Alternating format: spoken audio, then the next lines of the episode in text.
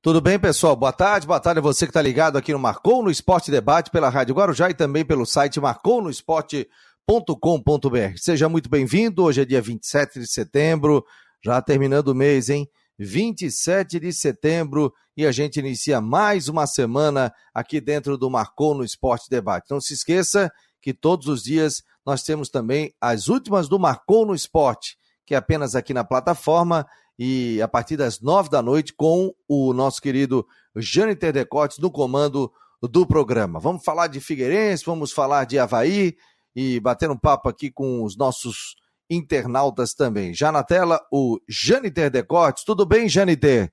Qual é o teu destaque inicial? Boa tarde, meu jovem. Muito boa tarde, Fabiano. Boa tarde aos amigos conectados aqui no Marcou no Esporte, ao pessoal também que está conosco pela Rádio Guarujá. Olha, um fim de semana importante, bom para o futebol de, de, de Florianópolis, né? Claro que tem que fazer uma separação. Primeiro, o, a vitória do Havaí, importantíssima na Série B do Brasileiro, deixando o time colado ali no G4. E do lado do Figueirense, uma vitória importante para quem sabe dar moral para a Copa Santa Catarina. Para a Série C, não valeu de absolutamente nada. O time se despediu da competição, então é para dar moral para a Copa Santa Catarina. A gente fala mais sobre isso. Também gostaria de citar aqui a vitória na estreia do Pedra Branca Esporte Clube, o PB, aqui na Série C do Campeonato Catarinense, começando com vitória lá jogando no estádio Renato Silveira.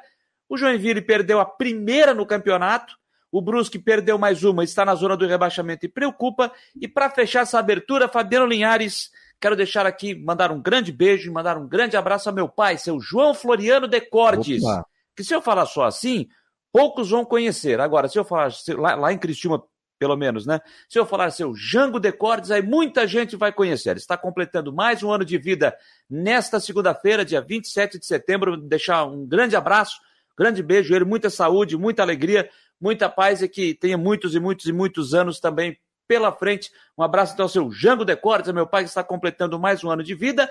E um abraço também, sabe para quem? Ao hum. seu Rodrigo Polidoro, que também está completando ah, é verdade, aniversário é no dia de hoje, filho do nosso grande Polidoro Júnior. Alô, Rodrigo, jogador caro, parabéns. Jogador caro, jogador caro, parabéns aí o seu Jango, ao Rodrigo Polidoro, coisa linda, né?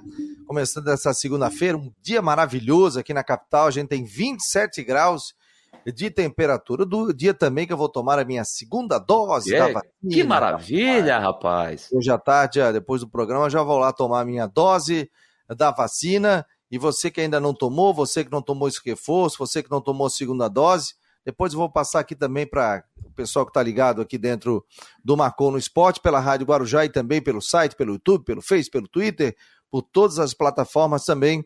O, o recado importante da vacinação, principalmente desta segunda dose. Não deixe de tomar a segunda dose da vacina. Eu estarei hoje lá tomando também a minha segunda dose. Não vacila, vacina. É, e tu tomou já, né, a tua segunda dose, né? Já, já, já tomei minha segunda dose, foi na quinta-feira da semana retrasada. Então já temos aí sete, vamos, sete, oito, onze dias aí já da, da, da segunda dose.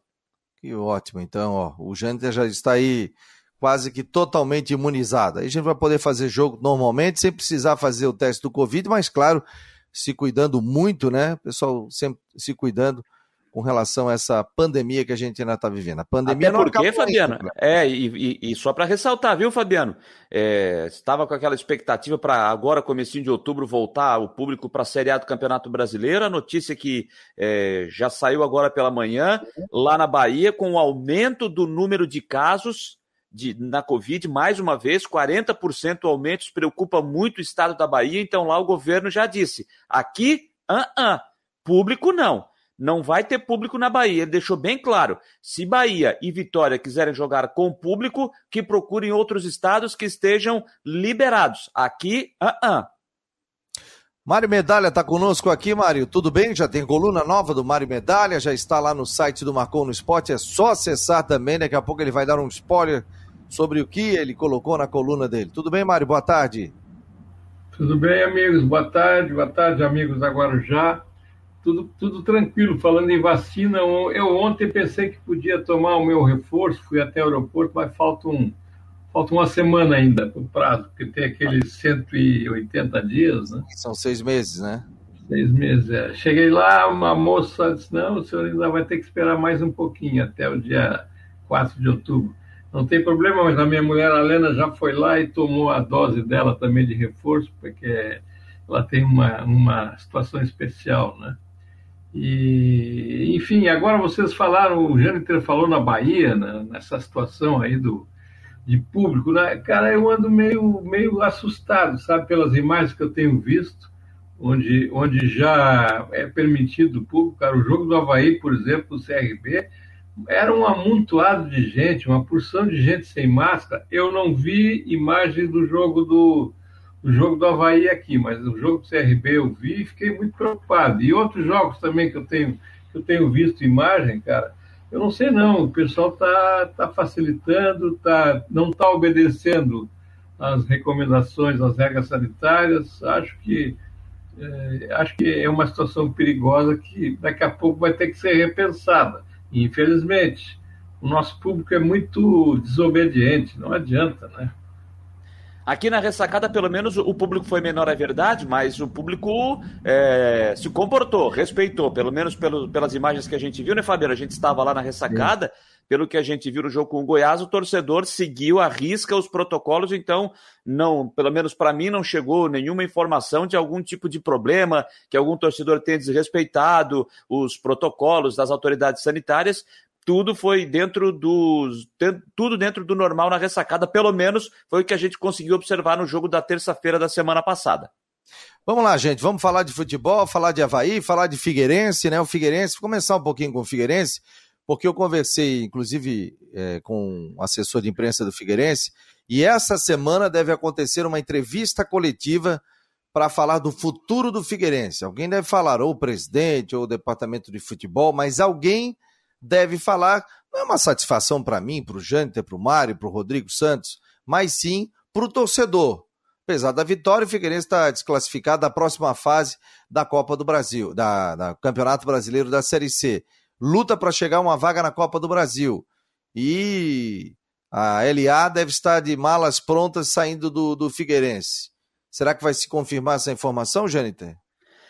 É, inclusive, né, é, Fabiano, na sexta-feira o Jean Romero participou ao vivo conosco nas últimas do Marcou, ele apurando algumas informações, pelo que ele conseguiu apurar, uh, ele primeiro, primeiro ele lembrou, né, o contrato da LA era até o final da Série C do Brasileiro, para o Figueirense terminou, terminou sábado. Então, e depois a situação seria discutida. E pelo que ele conseguiu apurar, não, não se tem ainda uma informação oficial, nada concreto, mas pelo que ele conseguiu apurar e trazer de informação na sexta-feira à noite, é que dificilmente a LA Esportes deve seguir.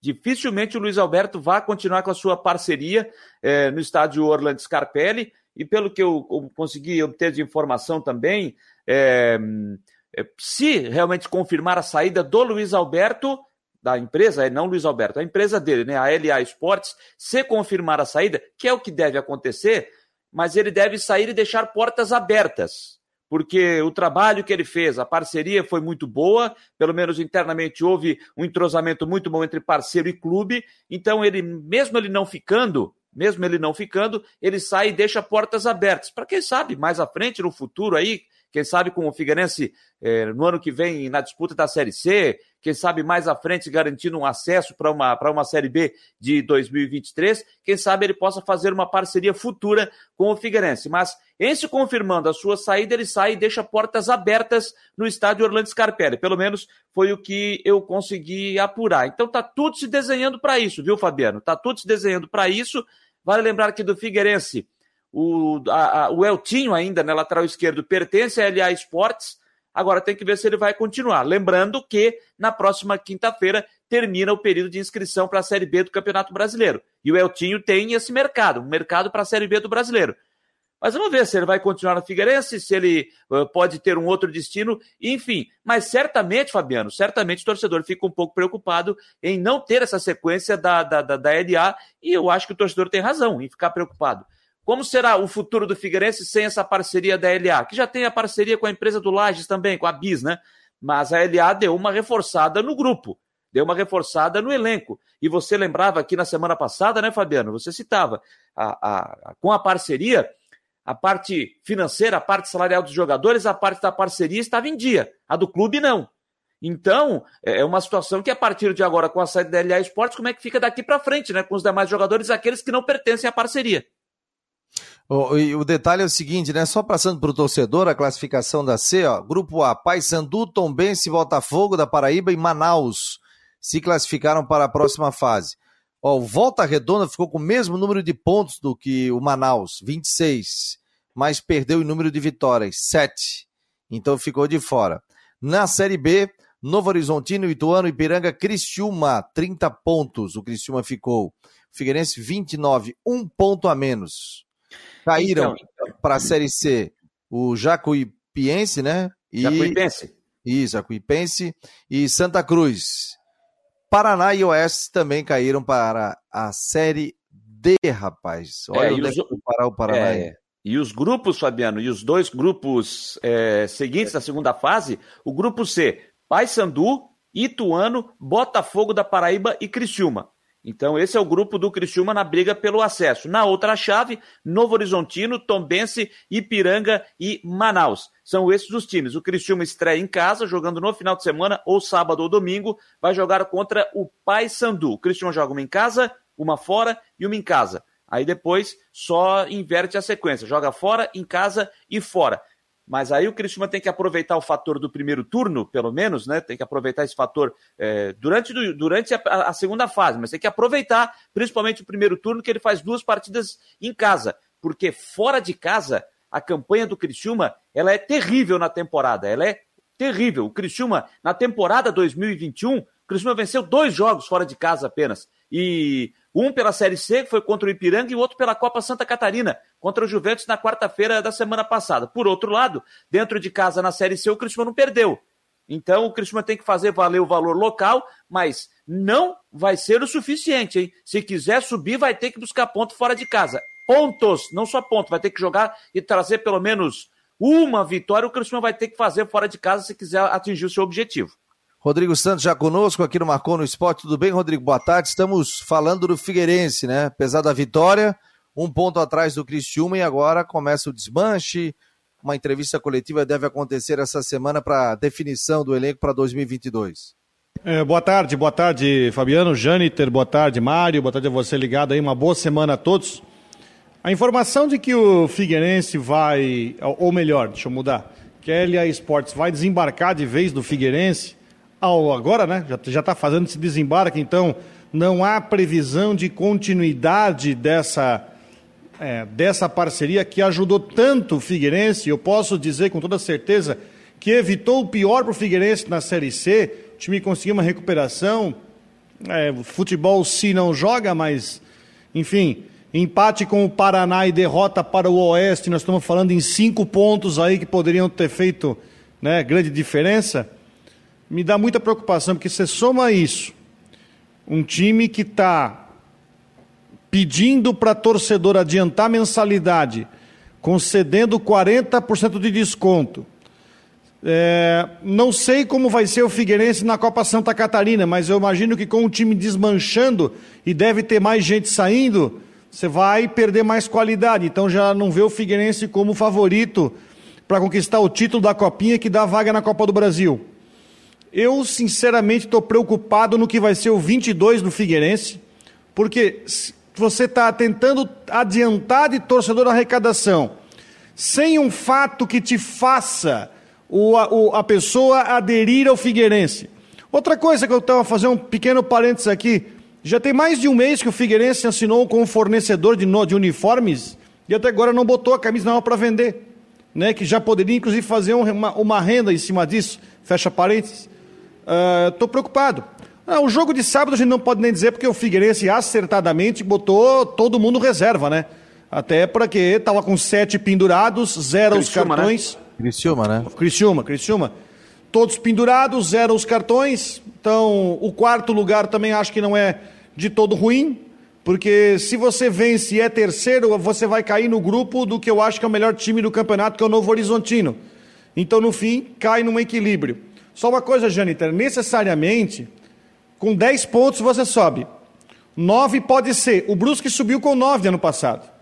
O Brusque teve é, três empates, depois o Brusque subiu com duas vitórias e três empates. Só perdeu o último jogo.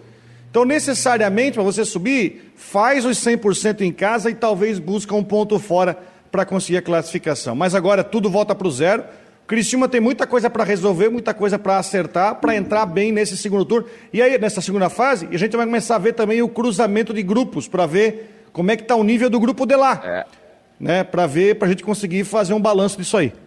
Ô Fabiano, eu só queria dizer o seguinte: eu fiz o jogo sábado à tarde no, no Scarpelli para a Rádio Dourado de Criciúma. É... Isso que o Rodrigo falou é um ponto que precisa ser considerado. O Criciúma jogou com o seu time completamente reserva, porque tinha sete pendurados, não queria correr risco de perder jogador para a sequência. O Dudu Figueiredo, que era um dos pendurados que jogou, o Gessé, se eu não me engano, também estava pendurado e também jogou, mas nenhum dos dois tomou cartão na partida. Mas é o seguinte: o time que o Figueirense jogou, time que o Figueirense jogou, é, pela, pela atuação que fez, vou aqui dizer de novo: o time do Criciúma era o seu time reserva, com dificuldades, com dificuldades de entrosamento. A zaga com, que, com o Henrique, aquele formado no Havaí no primeiro tempo, junto com o Genilson, o Henrique, tanto é que foi sacado no intervalo. É, tá louco, ele complicou a zaga do Criciúma. Agora, quando eu falei aqui que o Figueirense, com o time que atuou, com, a, com o futebol apresentado diante do Criciúma, ele passa até uma certa esperança para o seu torcedor, que estava muito preocupado depois das cinco saídas que aconteceram ao longo da semana. Então o torcedor ficou muito preocupado com relação ao futuro do time na Copa Santa Catarina. Mas assim, se o Figueirense apresentar o nível de futebol que apresentou sábado, eu acho que é um time que ainda vai brigar. Ainda tem chance de brigar, mas tem que apresentar o nível de futebol apresentado no sábado. Ah, mas o Criciúma era um time completamente reserva. Se fosse o titular, quem sabe a história seria outra. Não sei. Aí é o si, porque não era o time titular. Mas pelo menos me deixou boa impressão o Figueirense no jogo do último sábado. E se for nesse nível, se for nesse nível, eu acho que é um time que tem condição, sim, de, de, de brigar, de entrar um pouco mais forte. Né? Até porque o Criciúma não vai, não deve utilizar o seu time principal na Copa Santa Catarina. As atenções vão estar completamente voltadas para a Série C claro. do Brasileiro. O Joinville tem que ver como é que vai ser, porque ele tem uma decisão no domingo, pela, no sábado, pela Série D. Será que ele vai seguir adiante no brasileiro? Se seguir, espero que isso aconteça. Se seguir, ele vai continuar usando a, equipe alternativa na, na, na, Copa Santa Catarina.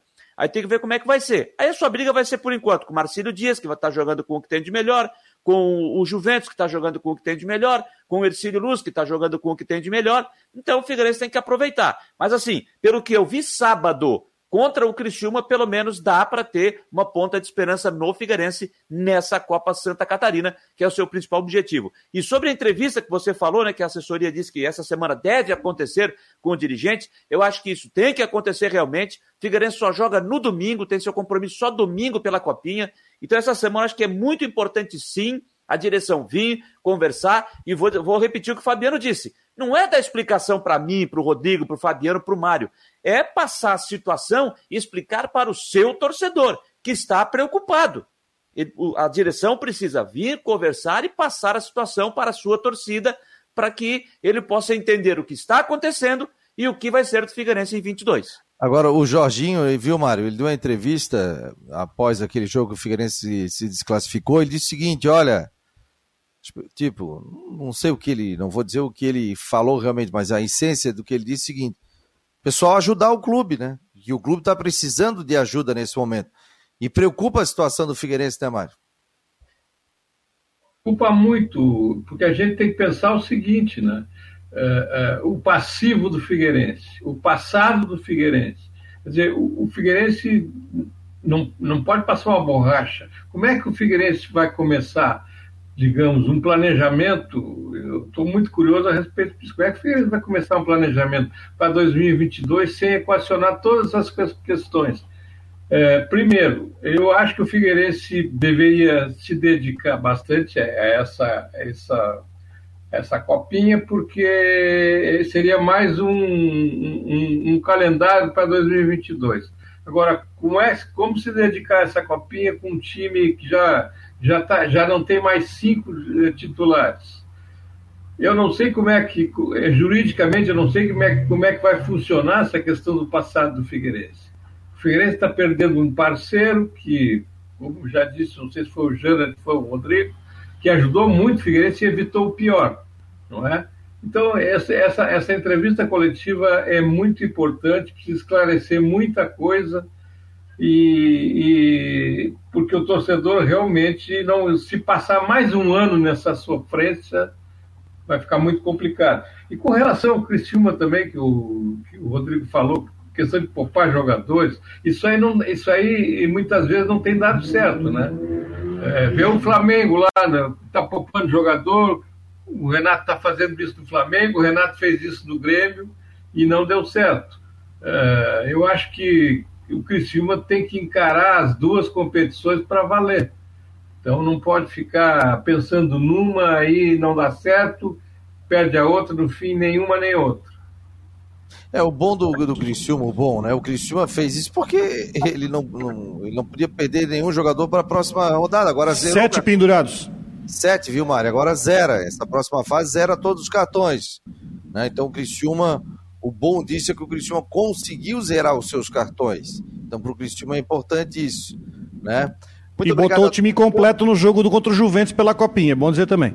É, eu, não concordo com, eu não concordo com isso, tá? Com, a, com essa situação de zerar cartão em meio campeonato. Ah, mas mudou não, não. de fase. E daí? É, não, deveria continuar. Pra mim deveria continuar. Mas o Cristiano fez o certo. Não, não, não, sim, não tô dizendo, não tô dizendo com, ah. que eu não concordo com o Cristiano, eu não concordo com o regulamento. Não concordo. Sim, sim, sim. Zerar cartão no meio do campeonato, por mais que mude de fase. Eu não concordo é, com isso. Acho que tem que seguir. Toia, também acho. Vai seguindo. Agradecer aqui ao David, o Mário Malagoli, já falou que o Joinville perdeu a primeira, a gente comentou aqui. O João Porfírio, que mais está por aqui. É, a dona Inesita, é, o Mário, quem mais? O Edson, Roberto Souza, Marcos Aurélio Regis, Charles Barros, o Israel está sempre por aqui também, o Márcio Oliveira. Muito obrigado a todos que estão participando. E aí, a galera também no WhatsApp, você pode fazer parte do nosso grupo, 988-12-8586, 988-12-8586. Você manda aqui o seu recado. O Júlio, estou sempre ligado no melhor programa de esporte de Santa Catarina. Obrigado, Júlio. Grande abraço. Quem mais aqui? O Márcio lá de Balneário também disse que está ligadinho. Obrigado. O Vilmar aqui ó, colocou umas situações. O Vilmar sempre manda muita estatística e, é interessante os comentários dele, viu? Além de todos os comentários do pessoal aqui, mas ele manda estatística. Por exemplo, o que pesou para o Figueirense foi a campanha do turno, principalmente como visitante, quando, quando o time ainda estava sendo montado. Como mandante, manteve a regularidade. Aproveitamento geral de 53,7. No turno, 37,4%. No retorno, 70%. Em casa, 66% de aproveitamento no turno e no retorno 66,67%. Fora, 40,74%, no turno foram 13,33%. E no retorno, 75% de aproveitamento. Olha só, Figueirense no turno é, teve muita dificuldade, porque o time estava sendo montado, né? Aí quando chegou no retorno, e só que o retorno, a gente. Aquela derrota contra o Oeste foi. Né? E ninguém esperava que o Figueirense teve grandes oportunidades, mas acabou perdendo, né? É, o problema do Figueirense, Fabiano, é que ele foi montado para o campeonato catarinense. Aí foi remontado para a Série C do Campeonato Brasileiro.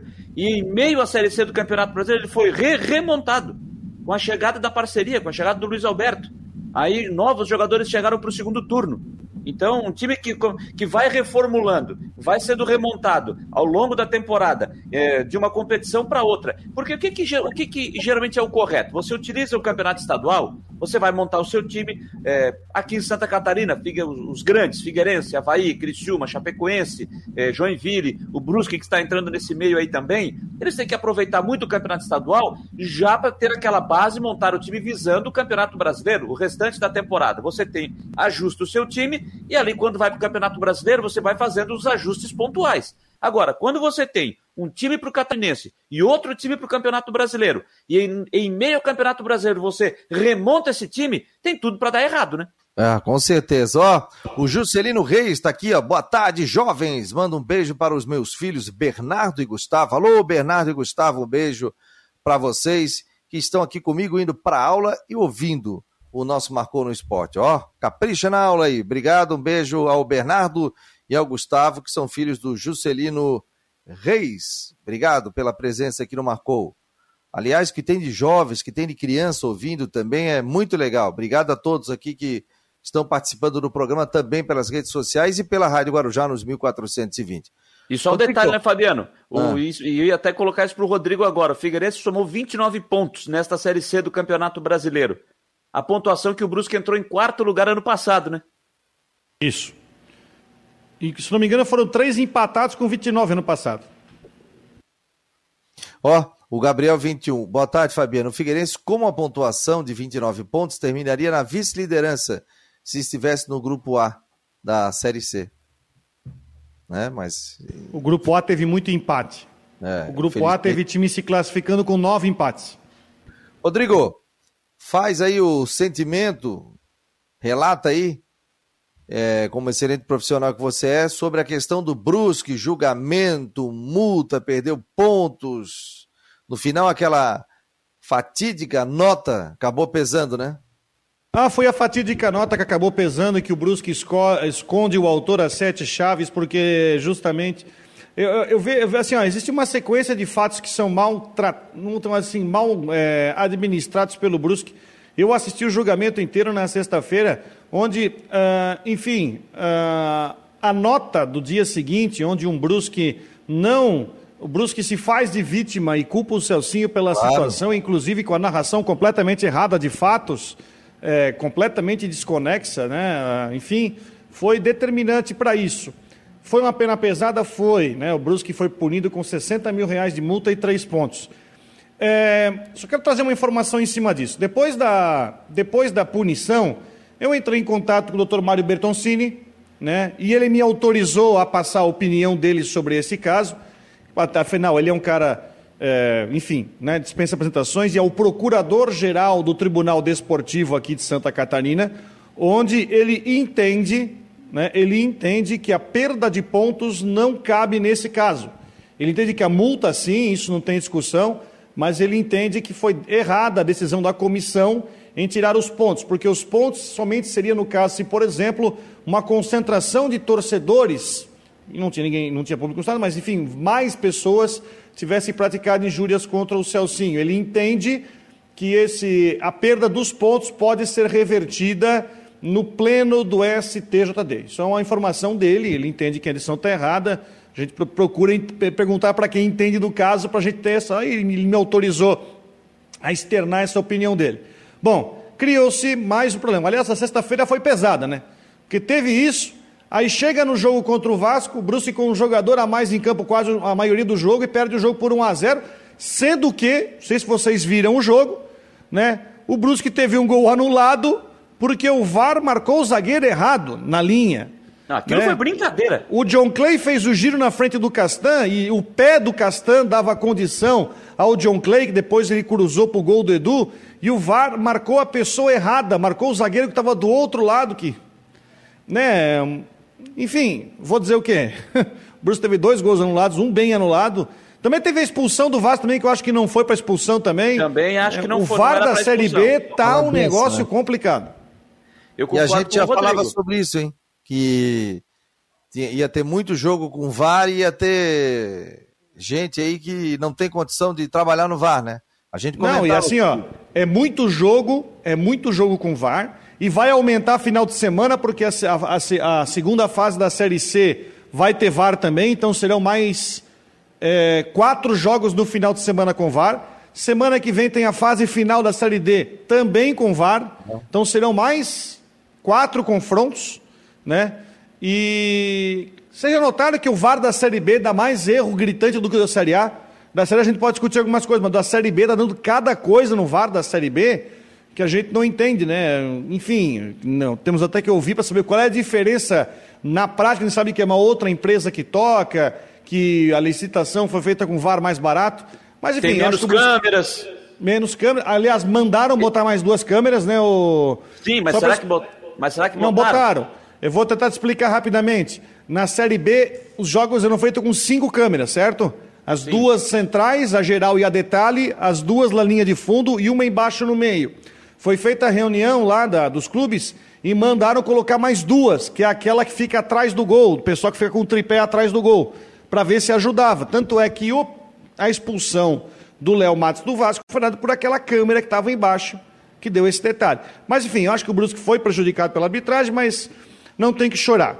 Faltam 12 jogos para o fim da Série B. 12. Brusque tem 26 pontos agora. Caiu no, entrou no Z4 porque o Londrina ganhou do Vitória. Como é que são as coincidências da vida? O Brusque enfrenta quarta-feira à noite o Brasil de Pelotas. E quem que o Brasil de Pelotas contratou? O Gersinho Testoni.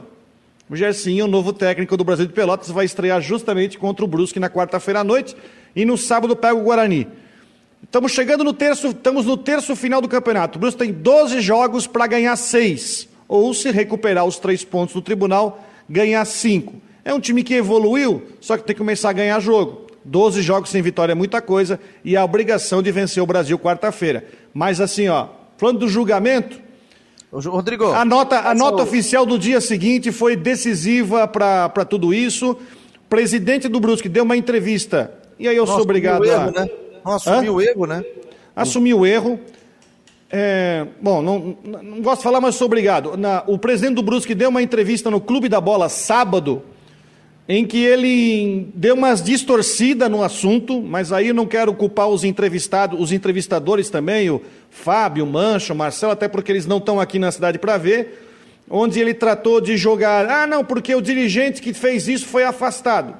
Mas quem acompanhou o julgamento sabe que o problema não foi o dirigente que foi afastado, que é o Júlio. O problema é o autor, é a nota onde o Brusque foi uma atrapalhada total no, no, no, no dia seguinte.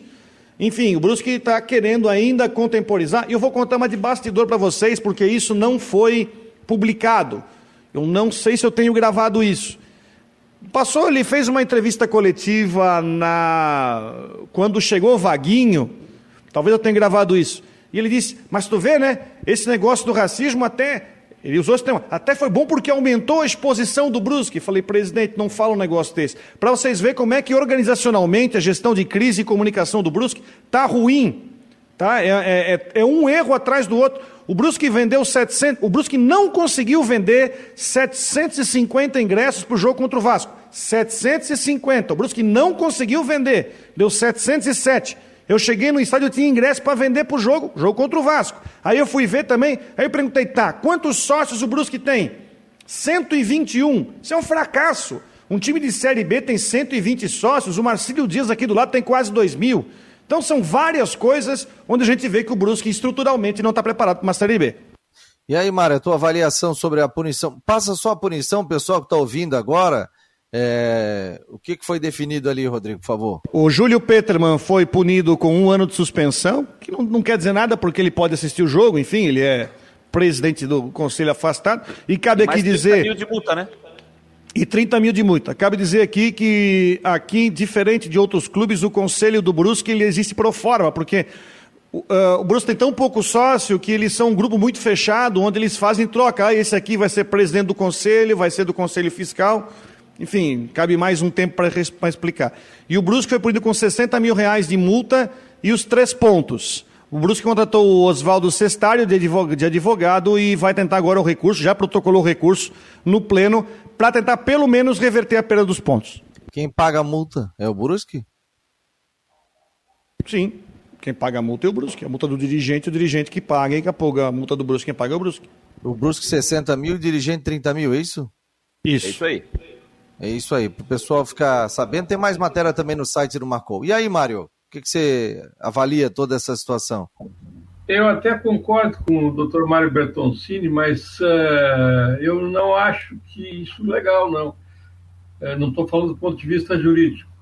Acho, uh, não acho legal perto do, do, ponto de vista moral, ético, etc. Porque, Educacional, né?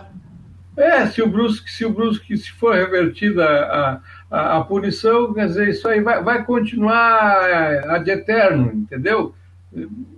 As coisas acontecem, aí fica nessa questão, nessa, nesse juridiquês e, e, e a impunidade segue. E outra coisa, né? eu quando vi, quando eu, quando eu vi a escalação daquele árbitro do Distrito Federal, é Sávio, não lembro sobre o nome dele. Sampaio. Eu, eu senti que vinha lambança, porque ele é muito fraco, tudo que é jogo dele tem alguma confusão.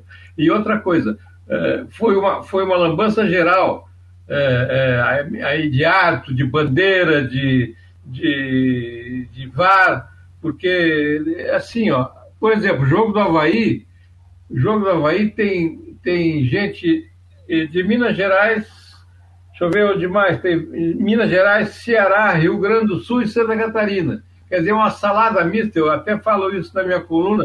Cara, como é que pode dar certo esse negócio, cara? Não há entrosamento, não há um treinamento de equipe de VAR, não é? Para trabalhar. Vem um da China, o outro do Afeganistão, o outro do não sei de onde. Quer dizer, todo jogo é isso. E a, e a Série B, a situação está muito mais grave. Até porque por falta de uma estrutura melhor. Então, assim, o, acho que o Brusco foi prejudicado naquele jogo uh, o, gol, o gol mal anulado. Não sei também se o outro gol também não foi mal anulado, fiquei em dúvida. Enfim, foi, uma, foi uma, um, um desastre geral e isso está se repetindo na Série B.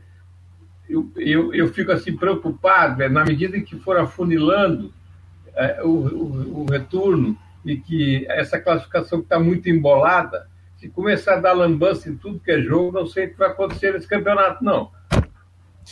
Ó, o Ronaldo Coutinho tá por aqui, vamos falar de Havaí. O Havaí venceu o jogo, colou no G4, tem jogo amanhã à tarde contra o Londrina e eu falava sobre isso, hein? Os últimos próximos quatro jogos do Havaí seriam fundamentais para dizer qual tabela, qual parte da tabela o Havaí gostaria de ficar. E já venceu dois. Dois jogos de G4. Goiás e venceu o CRB, tem um Londrina, depois pega a equipe do Botafogo. Tudo bem, Coutinho? Tudo, doutor. Bom dia, tarde e noite. Antes Bom do dia, Coutinho entrar, deixa eu fazer uma colocação para o Coutinho. A previsão do tempo, pelo menos do que a gente leu hoje e ouviu, é meio, meio tenebrosa a partir de amanhã, não é isso? E o jogo é à noite, na ressacada. Na capital, talvez a chuva venha mais à noite, não necessariamente na hora do jogo. Não, o jogo é às quatro. o jogo é às quatro. É ah, não, é, é, é, esse, horário, esse, esse horário é pouca chance de chuva é mais ali finalzinho da tarde e noite que começa a indicar alguma chuva e trovada aí na capital. E no estado também, né? no estado já vem mais cedo, no oeste, serra e sul, pode vir já de tarde, um pouquinho antes do meio-dia. E aí para vocês aí na capital, mais ali do finalzinho da tarde e noite. Hoje está calor, vocês estão aí com 25, 26 agora. Aqui está com, vamos ver aqui, 24 e 3, está quente. Então vamos ter aí condições de tempo, no geral, aproveitável hoje. Amanhã tem chance de chuva, final do dia à noite. Na quarta pode ter chuva e períodos de melhora. Na quinta-feira fica mais fresquinho. Parte do dia até se aproveita, não está livre da chuva e sexta também. Então é uma semana chatinha para quem precisa trabalhar ao ar livre em atividades sensíveis à chuva. De terça-feira, final do dia em diante, começa a ter risco. E deve esfriar bem lá por domingo, segunda-feira para frente. Aclimaterra Ronaldo Coutinho para Steinhaus.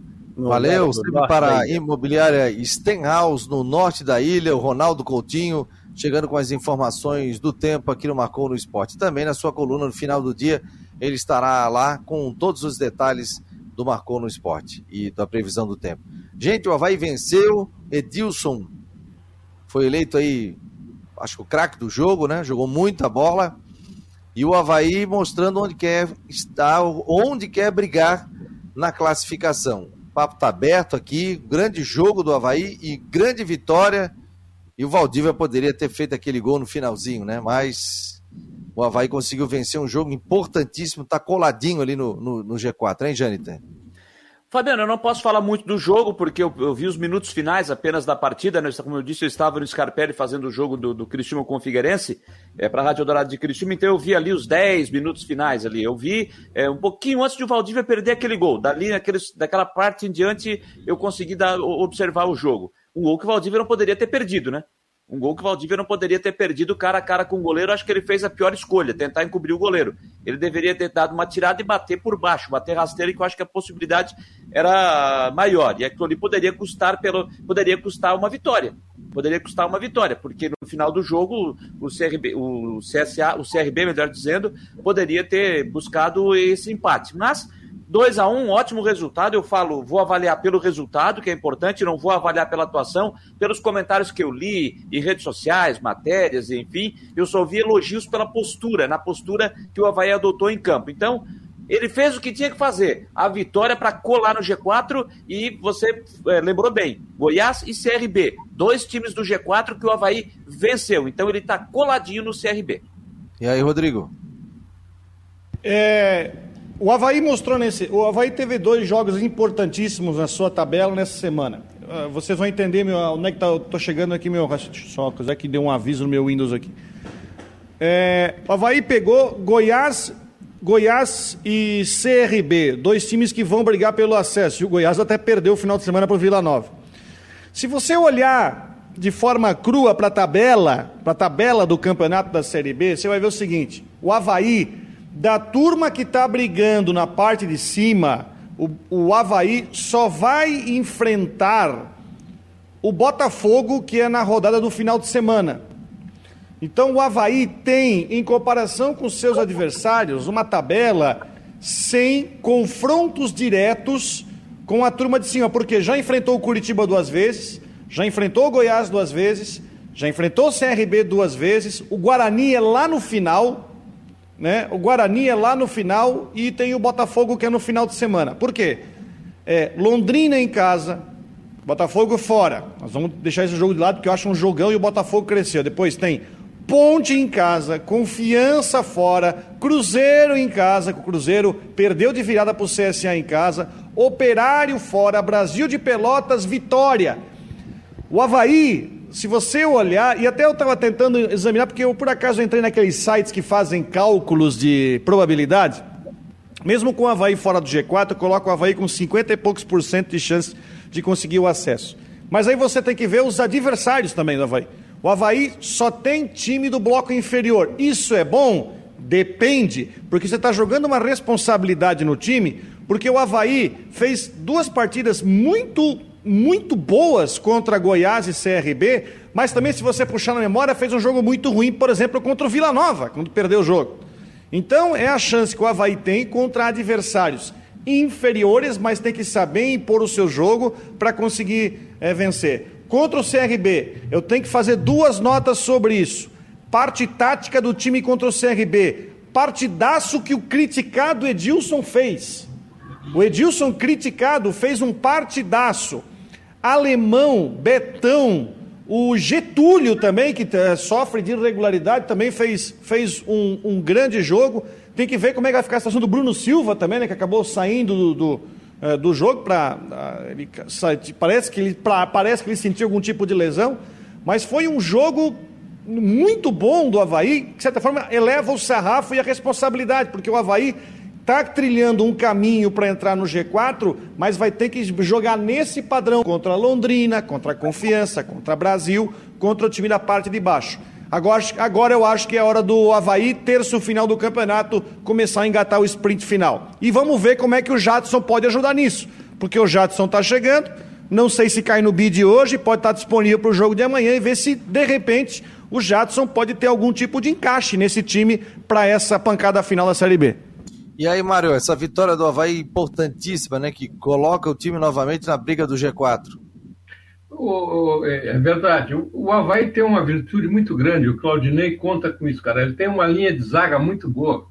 A, a, o Betão e o Alemão estão jogando muito, muito. O Betão, no, no jogo contra o CRB, tem gente que fala, ah, o Betão tá velho, o Betão não, não, não tá de nada disso, cara. Ele deu um pique uma hora atrás do atacante, chegou na frente do atacante do CRB. O Betão está jogando muito. Eu acho que o time do Havaí hoje é Betão e mais 10. E o alemão também, o alemão está acompanhando. O alemão, o alemão não, não perde uma jogada, cara. Não, é impressionante a vitalidade do alemão. O Edilson é, um, é, uma, é uma, digamos assim, uma situação à parte. Ele realmente fez uma grande partida contra o CRB. E ele é um jogador experiente, ele é um jogador que, que sabe sabe dar um passe, etc. Ele não é aquele lateral que, tem que, que vai ao fundo, que cruza, não. Mas ele é um, é um jogador experiente e que sabe o que fazer com a bola. A lateral esquerda entrou o, o, o, João Lucas saiu, etc., e, o, e, não, e não fez falta, né? Por incrível que pareça, se bateu tanto naquela lateral esquerda e não fez falta. Agora, é, o problema do Havaí, pra, no meu ver, continua ainda no meio de campo, cara. Essa história do Valdívia, eu, eu tenho uma. Eu acho que o Valdívia. Ele começou no Havaí, vocês devem lembrar, jogando pela esquerda, aberto pela esquerda. E jogavam o Valdívia lá para aberto pela esquerda.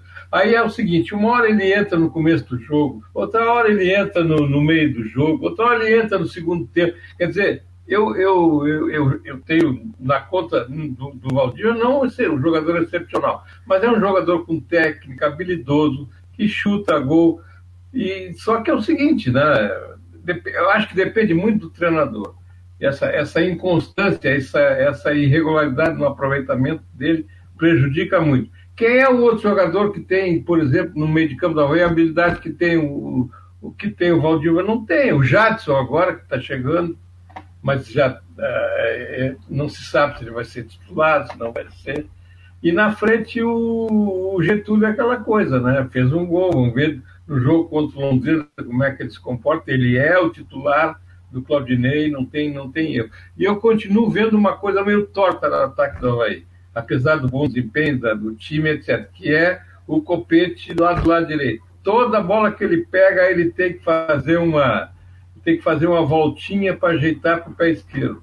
Eu já falei até isso aqui no Santos, o, o, o Copete jogou sempre pela esquerda, chegou a ser lateral esquerdo no Santos. Então, assim, acho que ali tinha que entrar o Rômulo na direita e, e deixar o Copete lá na esquerda e para dar uma ajeitada nisso, porque o, o Copete perde muito tempo naquela tentativa de ajeitar a bola. No mais, agora é ver o Londrina, né? Como destacou o, o, o Rodrigo, porque a gente nunca sabe. O Londrina andou aprontando aí em algum jogo, agora acabou de ganhar do Vitória, enfim. Não dá para levar como, como, como três pontos garantidos, não. Acho que tem que ter muito cuidado.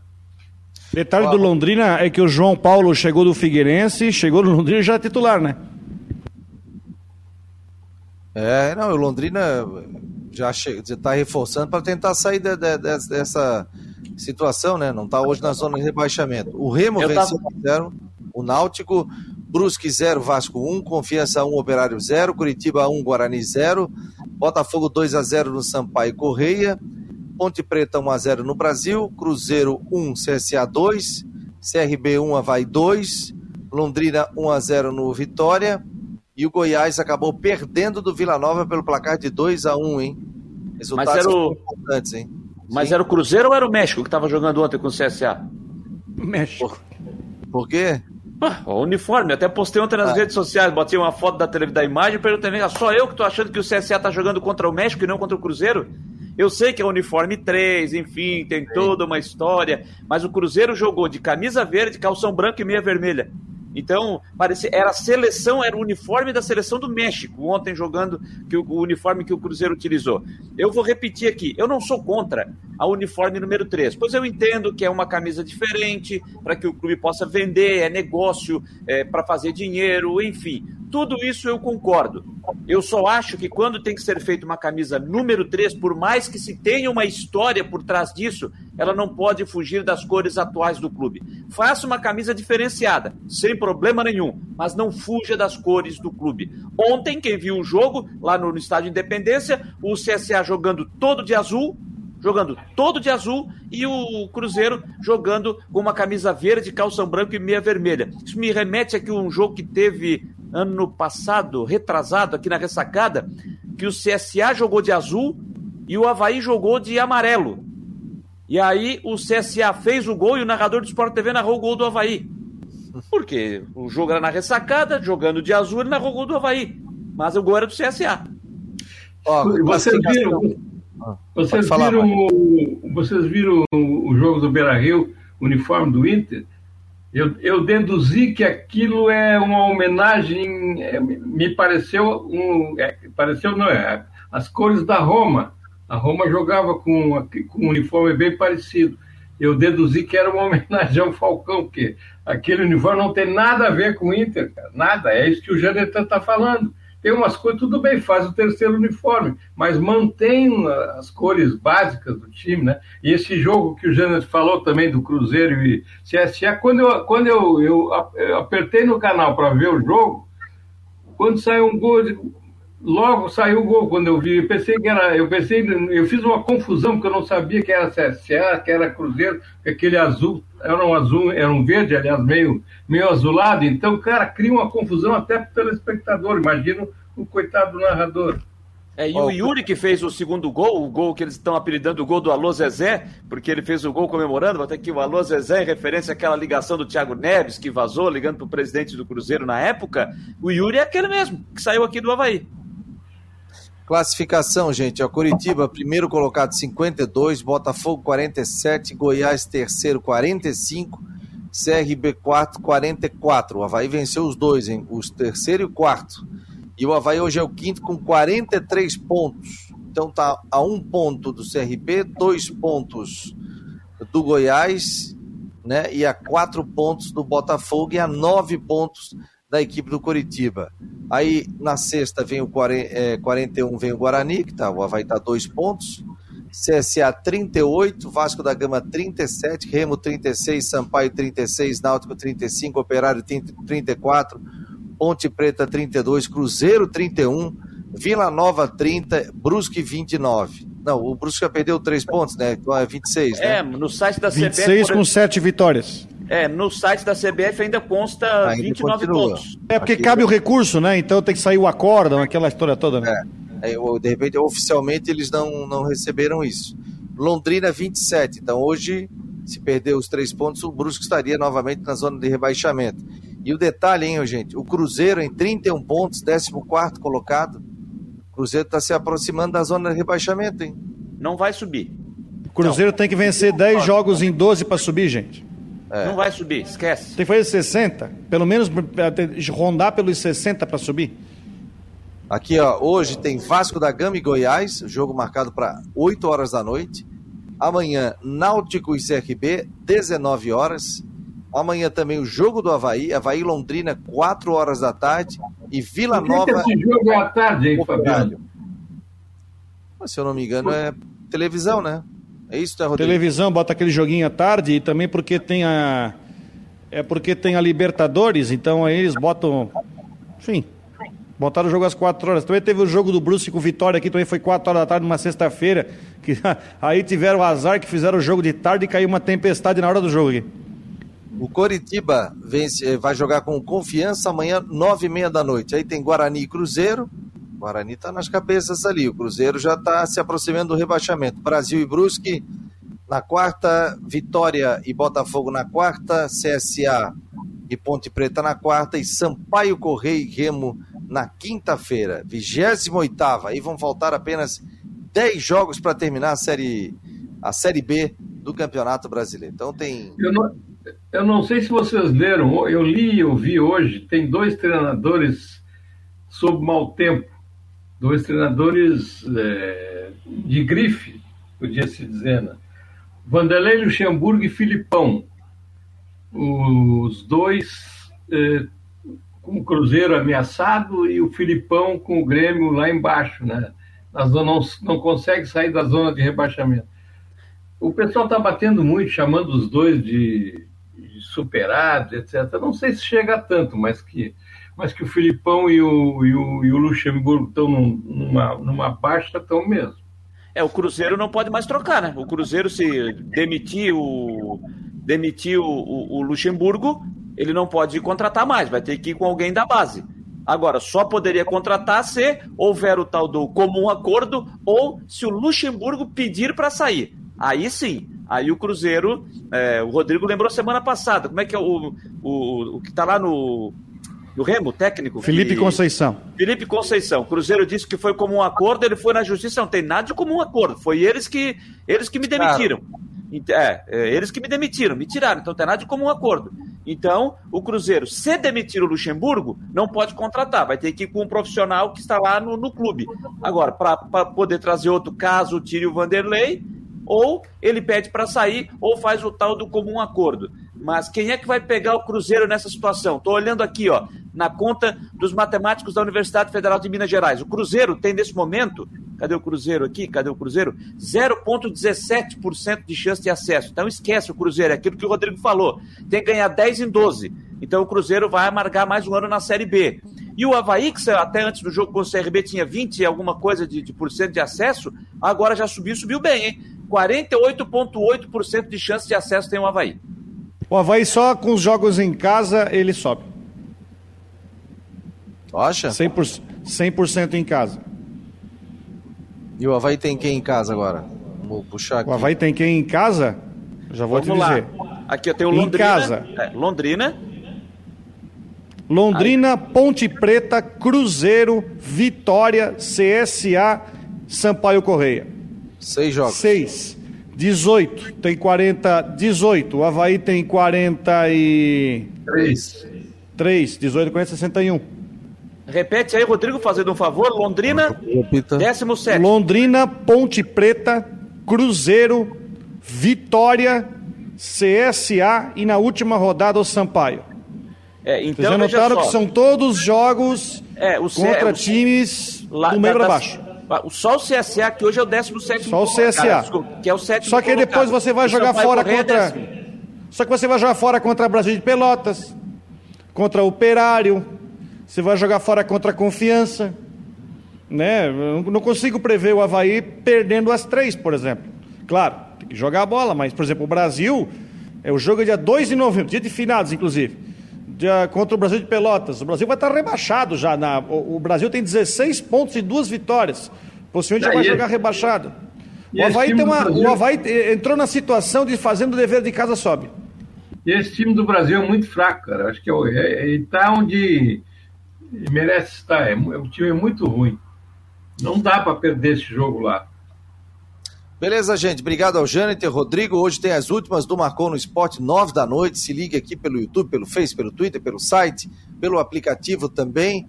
E, e nós estamos fechando aqui o Marcou no Esporte Debate desta segunda-feira, dia 27 de setembro. Valeu, Rodrigo. Valeu, Mário. Valeu, Jâniter. Não esqueça, nove da noite. Últimas do Marcou no Esporte. Torcedor pediu, tá vendo o programa, tá comparecendo e a gente aguarda vocês aqui na nossa programação. Grande abraço, vem aí Tudo em Dia com a Flávia do Vale aqui na Rádio Guarujá.